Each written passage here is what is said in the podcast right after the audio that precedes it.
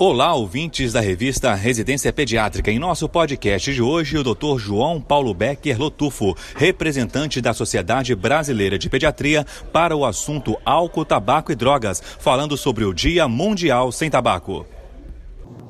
Na verdade, eu estou aqui para a gente comemorar. O Brasil é o quarto país em número de esfumantes. O Brasil é conhecido no mundo com o trabalho de prevenção do HIV e é conhecido também como o trabalho de prevenção do tabaco.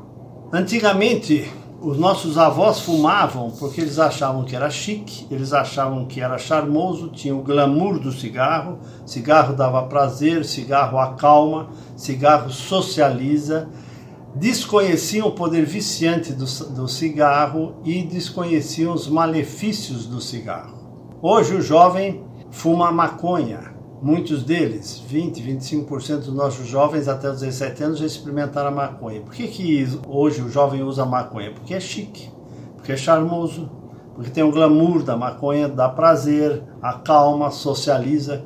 Desconhecem o poder viciante da maconha, acham que não vicia e desconhecem os malefícios da droga. Então, tudo que é fumado vai ser prejudicial ao pulmão, não há dúvida disso.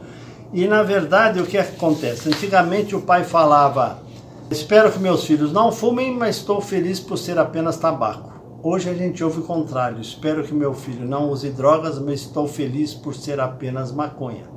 Nós precisamos divulgar os problemas de saúde causados por essas drogas. Na verdade, o que, que acontece? Você, a indústria do cigarro ah, omitiu que o cigarro fazia mal durante décadas. Omitiu que a nicotina seria uh, causaria vício, dependência.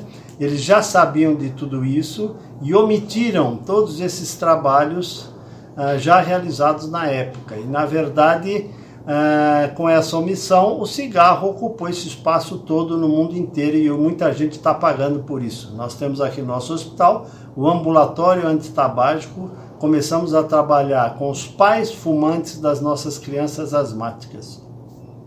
E a indústria está lançando hoje uma nova maneira de fumar, que é o cigarro eletrônico, cigarro vaporizado ou cigarro aquecido.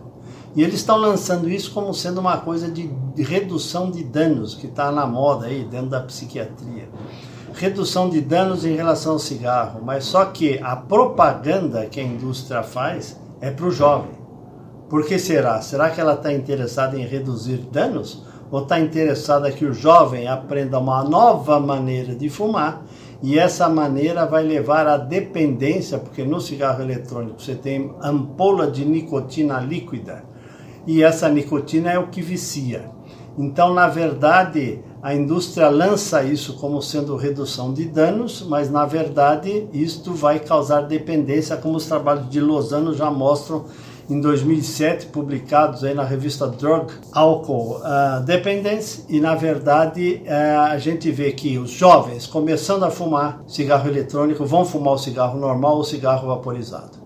Gastem um tempo nas suas consultas fazendo aconselhamento breve sobre álcool e drogas, que nada mais é do que conversar e trazer notícias novas sobre essas questões do tabagismo, do álcool e da maconha. Aconselhamento breve sobre drogas é o que funciona na prevenção. Um grande abraço a todos.